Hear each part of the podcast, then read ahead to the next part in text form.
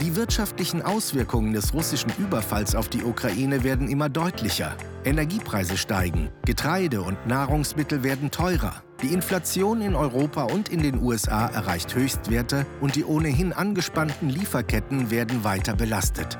Darüber und über die massiven Auswirkungen der chinesischen Zero-Covid-Politik diskutiert Chefvolkswirt Dr. Cyrus de la Rubia mit Thomas Schwitaler in einer neuen Folge des Podcasts Welt der Wirtschaft. Der Krieg in der Ukraine dauert nun schon über zwei Monate.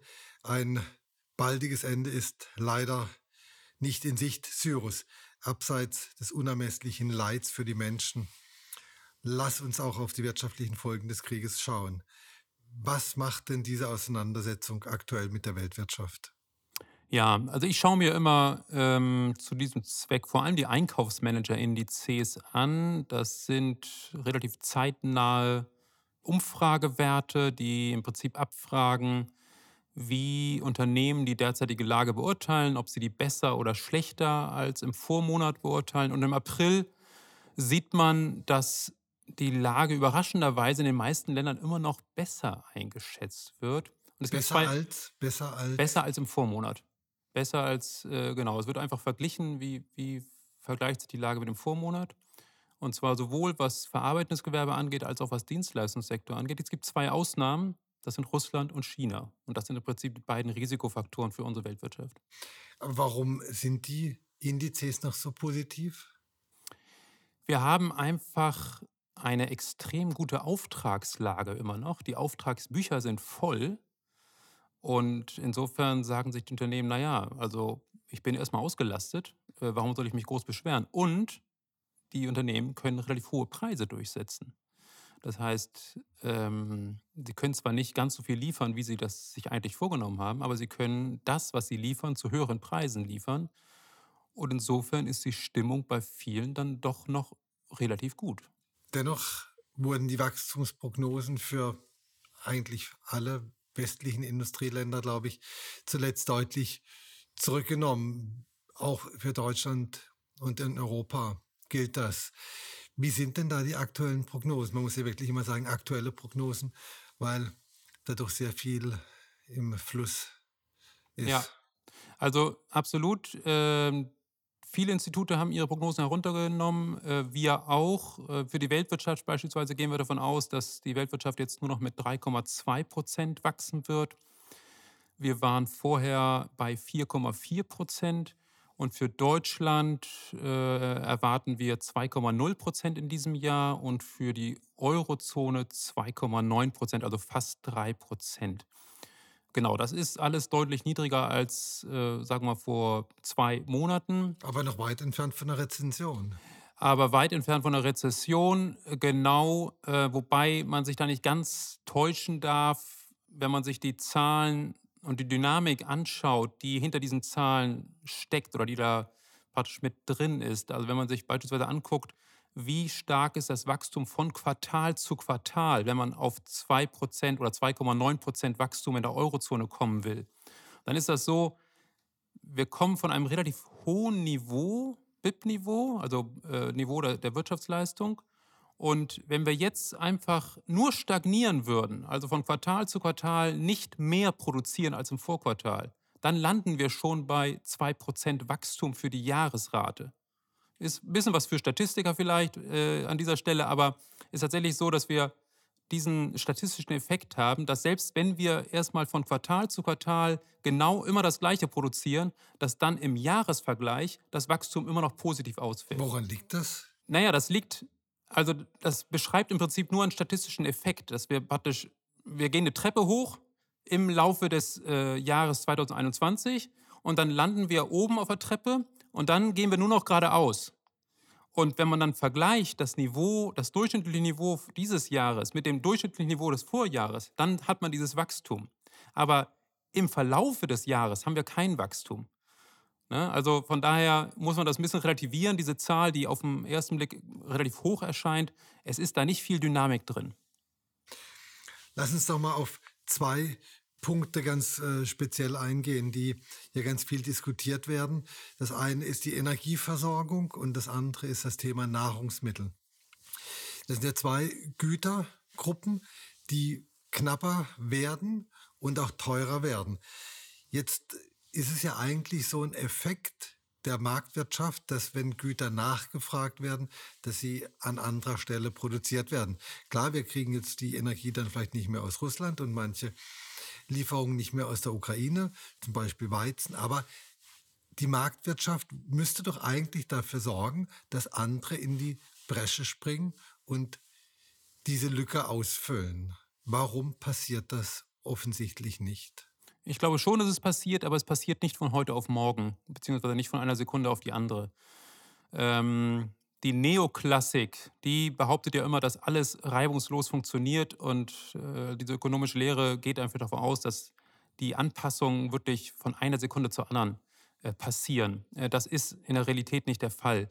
Äh, Erntezeiten brauchen einfach eine Weile. Es muss erstmal die Aussaat passieren ähm, und der Boden muss bestellt werden und das dauert zwangsläufig ein, äh, viele Monate, bis, bis dann wirklich die Ernte eingefahren werden kann.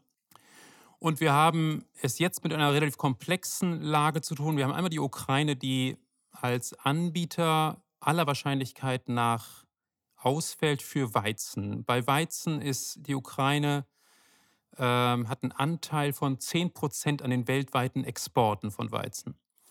Jetzt ist es so, einmal ist die Frage gestellt, ob die Ukraine überhaupt äh, es schafft, die Aussaat rauszubringen und entsprechend auch ähm, dann im Sommer ernten zu können.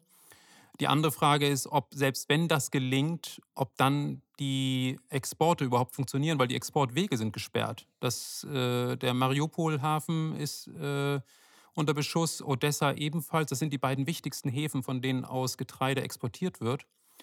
Und insofern funktioniert das nicht und wir müssen damit rechnen, dass 10 Prozent der weltweiten Weizenexporte wegfällt. Aber immer eine ganz praktische Frage. Es ist ja nicht Krieg in allen Regionen in der Ukraine. Nein, aber wie soll ich das Weizen wegtransportieren? Ich kann natürlich mit Zügen das versuchen, da kann ich einen Teil raustransportieren, aber das ist von den Mengen her schon mal ungleich geringer als das, was ich mit einem Schiff wegtransportieren kann. Von daher kann ich vielleicht von den 10 Prozent zwei Prozentpunkte, sage ich mal, würde ich raustransportieren, aber das macht den Kohl noch nicht fett. Der andere Punkt ist auch, Ukraine hat möglicherweise auch gar kein Interesse daran, das wirklich zu exportieren, weil sie sich erstmal um die eigene Bevölkerung sorgen und sie nicht wissen, wie in den nächsten Jahren die Versorgungslage ist. Gerade wenn jetzt die Aussaat nicht stattfinden kann oder nur begrenzt, dann braucht man das auch für seine eigene Bevölkerung. Und dann aber zu dem Punkt, ob andere Länder in der Lage sind, das aufzufangen. Es gibt in vielen Ländern, auch der EU, auch in den USA, ähm, ja, strategische Reserven von Getreide. Und damit kann durchaus ein Teil dieses fehlenden Getreides auch aufgefangen werden. Aber man weiß eben nicht, wie lange dieser Krieg dauert und wann sich die erschöpfen. Was man auf jeden Fall unmittelbar sieht, ist, dass die Preise an den Weltmärkten steigen. Und das ist natürlich erstmal ein Riesenproblem für die Länder, die ähm, besonders stark auf Weizenimporte angewiesen sind. Die EU ist im Übrigen nicht besonders stark angewiesen, sie sind Selbstversorger. Also hier zahlt sich aus, dass diese viel kritisierte Agrarpolitik der Vergangenheit weiter betrieben wurde, sodass wir auch wirklich weiterhin hier Landwirte haben. Aber die Preise, die steigen überall. Das sind Weltmarktpreise und die spiegeln sich auch in höheren Preisen hierzulande. Wer ist besonders angewiesen auf, die, auf den Weizen aus der Ukraine? Sind das die afrikanischen Länder? Das sind die nordafrikanischen Länder, das sind äh, Mittlerer Osten und das ist Zentralasien, also Kasachstan ähm, und äh, Georgien und äh, dergleichen. Also diese Länder, die importieren, auch die Türkei importiert sehr viel äh, Weizen aus äh, Russland und der Ukraine. Das sind im Prinzip die beiden. Also Russland hat einen Marktanteil von etwa 14 Prozent, Ukraine etwa von 10 Prozent an den weltweiten Weizenexporten. Und äh, die beiden konkurrieren praktisch da traditionell. Aber das heißt, die Weizenpreise werden erstmal hoch bleiben. Wir ärgern uns dann hier vielleicht über teures Brot, aber in anderen Teilen der Erde führt das ja unmittelbar auch zu Hunger und auch zu großer Not. Ist das zu einfach gedacht oder gibt es tatsächlich diesen Effekt? Doch, den Effekt muss man einfach so konstatieren, weil allein die höheren Preise selbst wenn die Mengen dort irgendwie ankommen würden, ähm, selbst dann sind viele Haushalte, private Haushalte einfach vor einer Situation, wo sie sich das nicht mehr leisten können, weil sie eigentlich ihr gesamtes Einkommen wirklich für Lebensmittel ausgeben. Und wenn jetzt die Preise da entsprechend steigen, dann reicht das Einkommen einfach nicht mehr. Und ähm, insofern, das ist eine dramatische Lage und da muss die Weltgemeinschaft sich jetzt dringlich auch Strategien überlegen, wie man das verhindert. Denn das birgt natürlich auch allein aus Eigeninteresse, muss man sagen. Also äh, abgesehen von der menschlichen Tragödie bedeutet das auch, dass das Risiko von äh, politischen, gewaltsamen Turbulenzen und, und sozialen Unruhen dort auch stattfinden. Das kann gegebenenfalls auch die Weltwirtschaft insgesamt destabilisieren und sozusagen noch einen weiteren Unsicherheitsfaktor und, und ähm, geopolitische Unsicherheit nochmal äh, dazu bringen. Dieser Effekt, den du gerade beschrieben hast, dass zwar der Wille besteht, die Güter zu ersetzen, aber es in der praktischen Umsetzung dann doch relativ schwierig ist. Gilt das so auch für Öl und Gas? Also bei Öl ist es ja so, dass die Fördermengen anderer OPEC-Staaten ja rein theoretisch erhöht werden könnten. Und wenn man so ein Land wie Venezuela vielleicht wieder in die Lage versetzen würde, dass sie tatsächlich eine große Menge Öl fördern, wird sich das ja auch ändern. Warum passiert da so wenig? Auch hier spielt die Zeit eine wichtige Rolle. Venezuela ist äh, in der Tat ein ganz wichtiger, theoretisch ein ganz wichtiger Ölproduzent. Die haben früher über drei Millionen Barrel pro Tag produziert. Das sind etwa ähm, drei Prozent der weltweiten äh, Erdölmenge. Aber durch die Sanktionen und durch die Misswirtschaft vor allem im Land ähm, sind sie im Prinzip fast bei Null oder lass es 300.000 Barrel pro Tag sein. Das Problem ist, wenn man jahrelang nicht investiert hat in die Förderanlagen, dann kann man auch nicht von heute auf morgen die Ölproduktion hochfahren. Aber die Saudis könnten doch die Ölproduktion hochfahren oder ja, die müssen Länder wollen. Die müssen wollen. Die müssen wollen. Jetzt hat ja die USA, das ist ja auch eine Maßnahme, die man jetzt dagegen unternommen hat, die strategische Reserve der Erdölreserve zu Hause ähm, ja, teilweise zur Verfügung gestellt. Man stellt ungefähr eine Million Barrel pro Tag dem Weltmarkt zur Verfügung. Und das ist auch ein wichtiger Schritt gewesen, warum die Erdölpreise tatsächlich auch etwas runtergekommen sind. Die sind ja jetzt etwa bei 100 US-Dollar pro Barrel. Also die waren ja schon bei 120, 125 US-Dollar pro Barrel. Also von daher, das hat schon eine, zu einer gewissen Beruhigung statt, äh, beigetragen. Aber Saudi-Arabien ist ähm, oder vielleicht gerade vor diesem Hintergrund auch äh, interessiert daran, dass die Preise für sie hoch bleiben. Und ähm, insofern, wenn die jetzt rangehen würden und sagen würden, ja gut, jetzt erhöhe ich mal meine Produktion auch noch um eine Million Barrel, dann würden die Preise vielleicht Richtung 80 oder 70 gehen. Äh, zumal ähm, was aber immer noch China, sehr, was immer noch sehr viel ist. Ähm, was immer noch sehr viel ist, aber wie gesagt, zumal China jetzt auch etwas langsamer äh, zu wachsen scheint. Aber 70, 80 US-Dollar pro Barrel, das ist im historischen Vergleich, auch wenn man es inflationsadjustiert, ähm, eigentlich nicht so hoch. Also das ist ähm, eine Sache, glaube ich, mit der die meisten Volkswirtschaften ganz gut umgehen können. Aber könnte man auch sagen, es ist einfach der fehlende politische Wille, die Erdölproduktion entsprechend zu erhöhen, um da den Preisdruck ein bisschen rauszunehmen? Ja, das kann man sagen, weil die saudi-arabische Entscheidung darüber, die Ölmenge oder die Ölförderung zu erhöhen, ist eine politische Entscheidung. Äh, das ist die OPEC-Politik, wenn man so will, eine Preispolitik. Und ähm, Saudi-Arabien arbeitet ja sehr eng mit Russland zusammen. Insofern haben die auch gar nicht Interesse daran, vielleicht äh, da sich jetzt sozusagen, oder sie könnten in den Verdacht geraten, sozusagen Marktanteile Russland abzunehmen. Ähm, Russland ist OPEC-Partner, wenn man so will, ähm, ist in der OPEC-Plus-Gruppe. Ähm, und äh, diese Zusammenarbeit möchte Saudi-Arabien möglicherweise nicht aufs Spiel setzen. Aber militärisch ist Saudi-Arabien ja auch sehr eng an die Vereinigten Staaten gebunden. Ja, aber mein Eindruck ist, dass das immer eine, eine zunehmend geringere Rolle spielt. Und Ähm, insofern ist da die Verpflichtung gegenüber den USA, wohin man kaum noch Öl exportiert, äh, längst nicht mehr so groß, wie das äh, früher in den, in den 70er und 80er Jahren äh, der Fall war. Cyrus, wir haben ja an dieser Stelle schon öfter über die Inflation gesprochen, die uns ja schon seit einiger Zeit auch begleitet. Mittlerweile haben wir in Deutschland, in Europa, in den USA fast historische Höchstwerte erreicht, teilweise über sieben Prozent, das sind Inflationsquoten, die waren vor ein paar Jahren noch völlig utopisch, da waren wir bei null oder einem Prozent. Viele haben geglaubt, dass die Inflation nur ein vorübergehendes Phänomen ist. Jetzt scheint sie aber gekommen zu sein, um auch zu bleiben. Ist das so? Ja, also vorübergehend war tatsächlich gestern, ich habe es an dieser Stelle äh, ja auch schon tatsächlich auch selber so kommuniziert, dass ich auch daran glaube, dass es vorübergehend ist, aber das äh, hat sich so nicht bewahrheitet.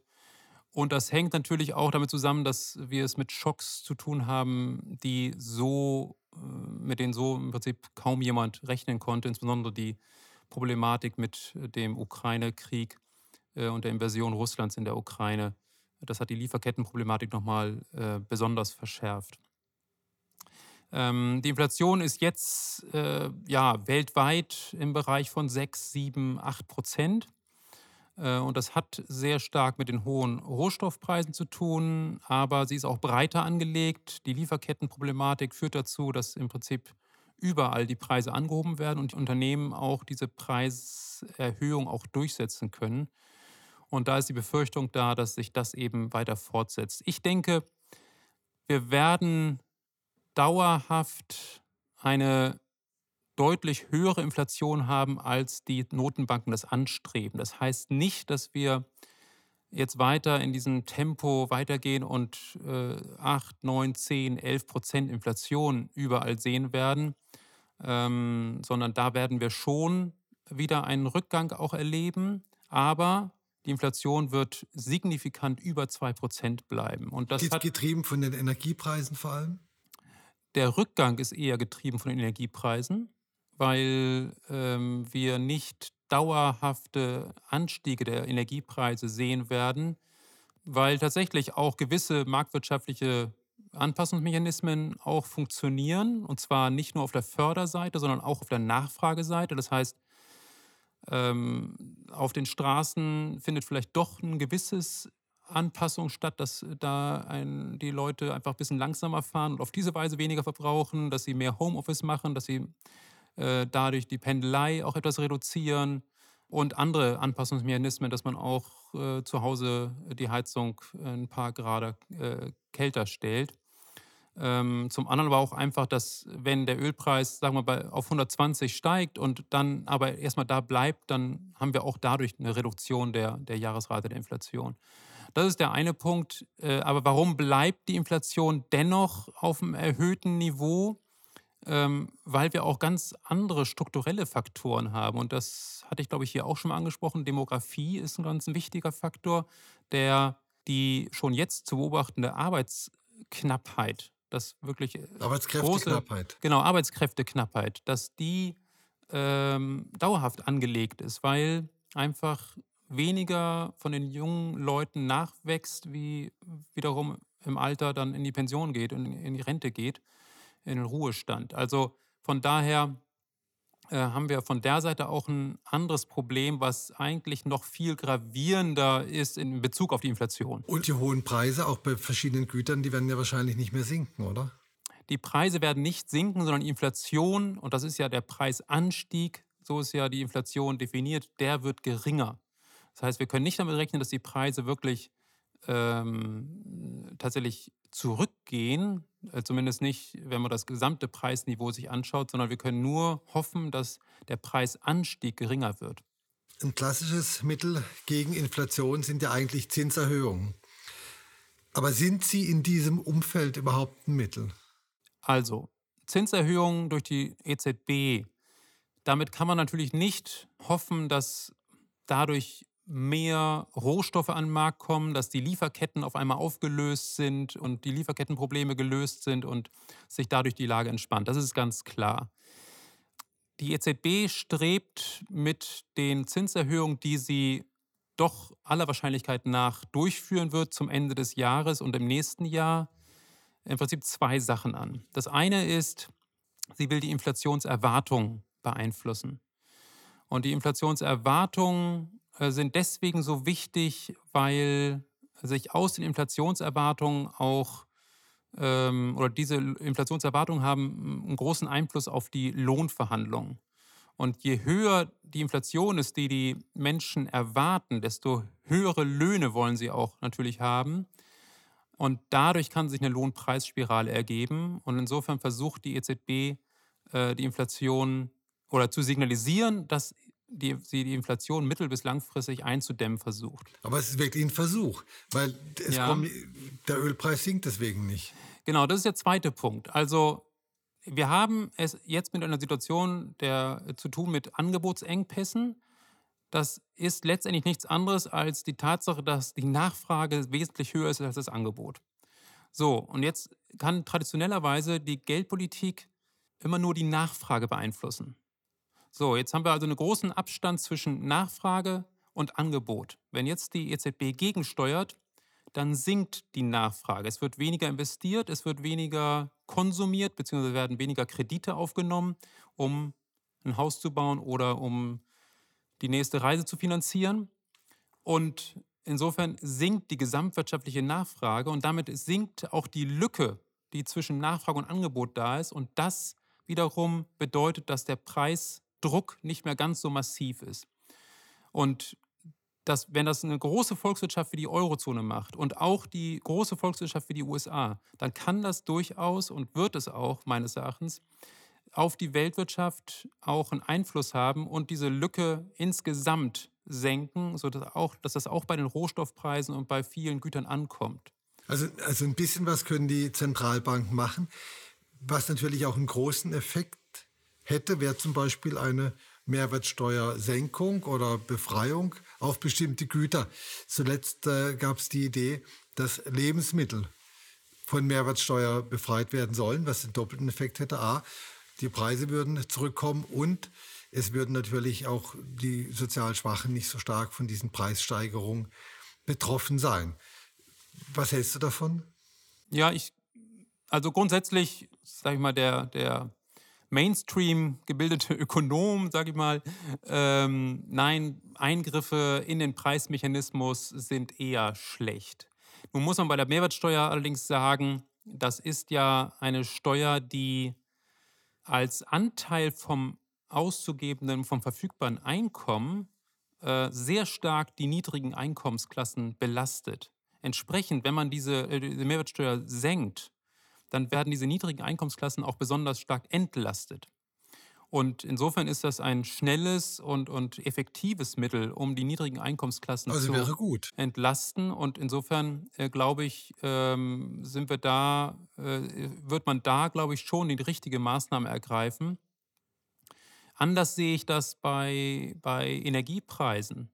Da äh, halte ich pauschale ähm, Subventionen bzw.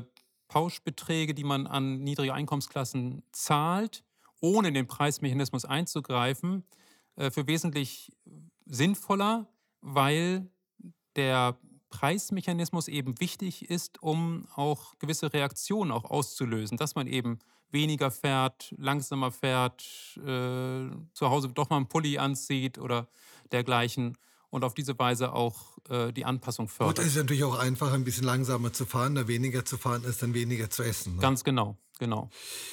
Wir haben noch ein weiteres Thema, das uns äh, neben der Ukraine und der Inflation immer, immer noch beschäftigt, seit mittlerweile gut zwei Jahren. Das ist Corona. In Europa, in den USA ist Corona kein so großes Thema mehr. Das Leben normalisiert sich immer mehr. Es ist aber wieder ein ganz massives Thema in China. Dort ist nicht nur Shanghai in einem Lockdown, sondern jetzt beginnen auch große Tests und Teil-Lockdowns in Peking. Und wir erleben die zweitgrößte Volkswirtschaft der Welt, die auch zwei Jahre nach Ausbruch von Corona immer mal wieder an dem Rande eines Lockdowns steht oder von einem Lockdown betroffen ist. Was macht das mit den Lieferketten und vor allem, was bedeutet es auch perspektivisch? Kommt es dann da nie zum Ende? Ja, also China hat sich da meines Erachtens komplett in eine Sackgasse manövriert und diese Tatsache hat massive Auswirkungen auf die Lieferketten. Das werden wir in den nächsten Wochen und Monaten auch nochmal deutlich spüren. Diese Lockdowns, diese umfassenden Lockdowns, insbesondere in Shanghai, eine Stadt von immerhin 26 Millionen Einwohnern und einem der größten Häfen der Welt. Das macht sich natürlich bemerkbar äh, in, den, in den Lieferketten. Es gibt, äh, oder zumindest die letzten Daten, die ich gesehen habe, waren da konnte man sehen, dass Riesenstaus äh, vor dem Hafen von Shanghai waren. Viele Schiffe sind dann umgelenkt worden auf den Hafen von Ningbo, sodass dort jetzt ähm, ja, äh, Engpässe herrschen. Ähm, die Lastwagenfahrer ähm, wurden äh, oder müssen sich auch äh, laufend testen lassen. Das hat man jetzt ein bisschen gelockert, aber monatelang war das äh, oder, oder wochenlang war das der Fall, sodass ähm, die Transportlogistik überhaupt nicht zu bewältigen war. China macht das, weil sie die No-Covid-Politik verfolgen. Richtig, äh, genau, Thomas. Also diese Null-Covid-Strategie, das ist das, was ich auch meine mit der Sackgasse, ähm, dass man versucht, dass Omi, die Omikron-Variante, die ja hochgradig ansteckend ist, mit einer äh, Strategie, die sich vorher durchaus bewährt hat, nämlich dass man wirklich keine Toleranz gegenüber jeder Infektion hat, bei der Delta-Variante war das irgendwie machbar und das hat China durchgezogen. Jetzt glaubt die Regierung, dass sie das auch mit Omikron äh, durchziehen kann. Und da zeigt sich, dass das eigentlich überhaupt nicht durchführbar ist. Und insofern ja, spielen sich da ganz dramatische Szenen auch in Shanghai ab, weil die Menschen tatsächlich nur zum Testen wochenlang nur ihre Apartments verlassen durften ähm, und äh, aus einem Lockdown, der für vier Tage angekündigt wurde, auf einmal ein wochenlanger Lockdown wurde und viele Menschen gar nicht vorgesorgt haben in Sachen Lebensmitteln. Und ähm, insofern eigentlich unvorstellbare Szenen da passieren. Aber was für einen Ausweg gibt es da? Der Ausweg wäre natürlich äh, zu sagen, wir importieren jetzt endlich mal einen Impfstoff, der auch wirklich effektiv ist. Die Impfstoffe Chinas, die äh, haben nur eine begrenzte Effektivität und was mir noch nicht so ganz in den Kopf will, warum äh, China, obwohl die Regierung ja offensichtlich zahlreiche Zwangsmaßnahmen durchsetzen kann, nicht in der Lage ist, ähm, in einem ausreichenden Maße die älteren Menschen der Gesellschaft zu impfen. Ähm, denn die Impfquote insgesamt ist relativ hoch, aber sie ist am niedrigsten bei den ältesten Menschen. Also bei den über 60-Jährigen ist die Impfquote nur bei 60 Prozent. Und äh, da sind natürlich auch die meisten Toten zu beklagen. Und äh, das, ähm, ja, da, da fehlt mir irgendwie die Einsicht, wie das zustande kommen kann. Es mag sein, dass sie nicht die Produktionskapazität haben, um die Impfstoffe zu produzieren, aber äh, der Westen hat mittlerweile genügend Impfstoffe und man könnte BioNTech und Moderna und so weiter ähm, importieren, aber da hat man lange Zeit äh, Werbung gegen diese äh, Impfstoffe gemacht und möchte jetzt anscheinend keinen Gesichtsverlust erleiden. Es ist alles offensichtlich sehr stark getrieben von einem persönlichen Gedanken, fürchte ich, von Präsident Xi, der im Oktober als Staatspräsident äh, wiedergewählt werden möchte im Rahmen der 20. Sitzung der, der Kommunistischen Partei. Und ähm, insofern könnte es sein, dass es tatsächlich bis Oktober dauert, bis äh, diese Lockdowns, diese unsäglichen, aufgehoben werden. Aber das heißt, äh, da werden wir keine richtig schnelle Lösung und Besserung sehen. In normalen Zeiten hätten wir auch ganz ausführlich jetzt über die Wahlen in Frankreich gesprochen. Emmanuel Macron wurde bestätigt als Präsident am Sonntag. Es geht jetzt fast so ein bisschen unter. Für Europa war das ein ganz gutes Zeichen, aber es war vor allem ein gutes Zeichen, dass Marine Le Pen nicht gewonnen hat, weil das vielleicht, ich möchte nicht sagen, das Ende von Europa bedeutet hätte, aber doch einen ganz tiefen Einschnitt. Wie bewertest du das aus ökonomischer Sicht, den Wahlsieg von Macron, der ja sowohl von der rechten als auch von der linken Seite massive Widersacher hatte und im Endeffekt gibt es auch 42 äh, Prozent der Franzosen, die jetzt äh, rechtsnational gewählt haben. Genau, das ist ein sehr wichtiger Punkt, dass eben 42 Prozent, das ist das beste Ergebnis von Le Pen, doch äh, rechtsnational gewählt haben. Äh, erstmal für die Finanzmärkte natürlich eine Erleichterung, dass dieses Szenario, wo dann äh, extreme Verunsicherung äh, über die Einheit der EU aufgekommen wäre, äh, dass das nicht eingetreten ist. Äh, abwarten muss man jetzt die Wahlen zur Nationalversammlung. Da findet die erste Runde am 12. Juni statt. Und da kann durchaus auch die Partei von Macron auch nochmal verlieren ähm, und weniger Durchsetzungskraft dann auch im Parlament haben. Also auch darauf muss man achten. Aber grundsätzlich habe ich den Eindruck, dass die Finanzmärkte das eher gelassen alles sehen, weil eben dieses Extremszenario nicht eingetreten ist. Wir gucken auch immer zum Schluss nochmal auf die Aktienmärkte und vielleicht dieses Mal auch auf den Bitcoin. Die Aktienmärkte sind nach wie vor relativ stabil, wenn man das Ganze drumherum betrachtet. Der Bitcoin ist aber weit entfernt von den Höchstständen. Jetzt hätte man ja denken können, dass in so einer Krisenzeit vielleicht viele auch in den Bitcoin reingehen, weil das ja praktisch eine dezentrale Währung ist. Scheint nicht der Fall zu sein. Wie sind da deine Einschätzungen für die nächsten Wochen und Monate bei Aktien und äh, Bitcoin? Ja, also die Aktien haben jetzt relativ stark gelitten ähm, sind zwar im Vergleichsweise noch auf hohen Niveaus, aber wenn man von den Höchstständen ausgeht, doch äh, stark nachgegeben. Und das hat vor allem mit den steigenden Zinsen zu tun. Die langfristigen Zinsen sind äh, stark gestiegen. Und äh, wir sind ja bei den zehnjährigen Bundesanleihen beispielsweise, die waren ja jahrelang im negativen Bereich. Da sind wir jetzt bei etwa 0,9 und zwar plus. Ähm, das ist schon bemerkenswert und bedeutet letztendlich, dass viele Investoren jetzt auch überlegen, naja, soll ich jetzt auf eine schöne Dividende einer Aktie hoffen oder soll ich vielleicht auf die sichere Zinszahlung aus der Bundesanleihe setzen? Ähm, das eine ist eben, die Aktie ist eben, da weiß man nicht, ob die Dividende kommt und wie der Kurs sich entwickelt. Bei der Bundesanleihe weiß man, okay, wenn ich jetzt für bei einer Rendite von 0,9 Prozent kaufe, dann weiß ich immerhin, ist zwar niedrig, aber immerhin das kriege ich. Insofern findet da eine gewisse Umschichtung auch statt und je höher die Zinsen steigen, desto eher wird dieser Umschichtungsprozess auch stattfinden. Insofern sind die Vorzeichen für Aktien jetzt gerade ein ähm, bisschen schwierig, abgesehen natürlich von den ganzen Unsicherheiten, die wir eben die ganze Zeit thematisiert haben.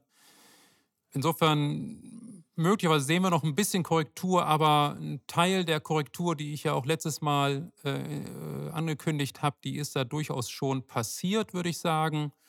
Ähm, und jetzt hängt eben sehr, sehr viel davon ab, wie der Russland-Ukraine-Krieg sich fortsetzt, welche Sanktionen noch greifen werden, ob wir noch ähm, auch ein Ölembargo oder gar ein Gasembargo sehen. Das würde die Lage nochmal äh, zeitweise nochmal verschlechtern. Ähm, ansonsten, was Bitcoin angeht, ähm, ja, das ist natürlich von den Höchstständen sehr weit entfernt. Da waren wir ja schon bei 67.000 US-Dollar, jetzt sind wir bei 40.000 US-Dollar. Ähm, aber äh, man kann auch nicht sagen, dass da gerade ein Ausverkauf stattfindet, sondern das ist dann im Verhältnis zu dem, was wir an Volatilität bei diesem Markt gesehen haben, relativ stabil. Und ähm, mal gucken, was jetzt passiert, wo Elon Musk, der ein wichtiger Investor in Bitcoin ist, und jetzt, wo er Twitter gekauft hat, ob er ähm, auch seine Bitcoin-Bestände verkauft, um das zu finanzieren oder äh, im Gegenteil das vielleicht sogar populärer macht. Aber äh, das ist natürlich nicht so ganz ernst gemeint. Also wir werden den Bitcoin weiter verfolgen und wir sehen auch und lernen von dir, Cyrus, dass Stabilität was sehr Relatives ist. Von 67.000 auf 40.000 beim Bitcoin ist es schon stabil. Bei Aktien werden wir jetzt geschockt. Cyrus, vielen herzlichen Dank. Vielen Dank, für, Thomas. für das Gespräch. Das war Welt der Wirtschaft. Dr. Cyrus Della Rubia, Chefvolkswirt der Hamburg Commercial Bank, im Gespräch mit Thomas Schwitaler.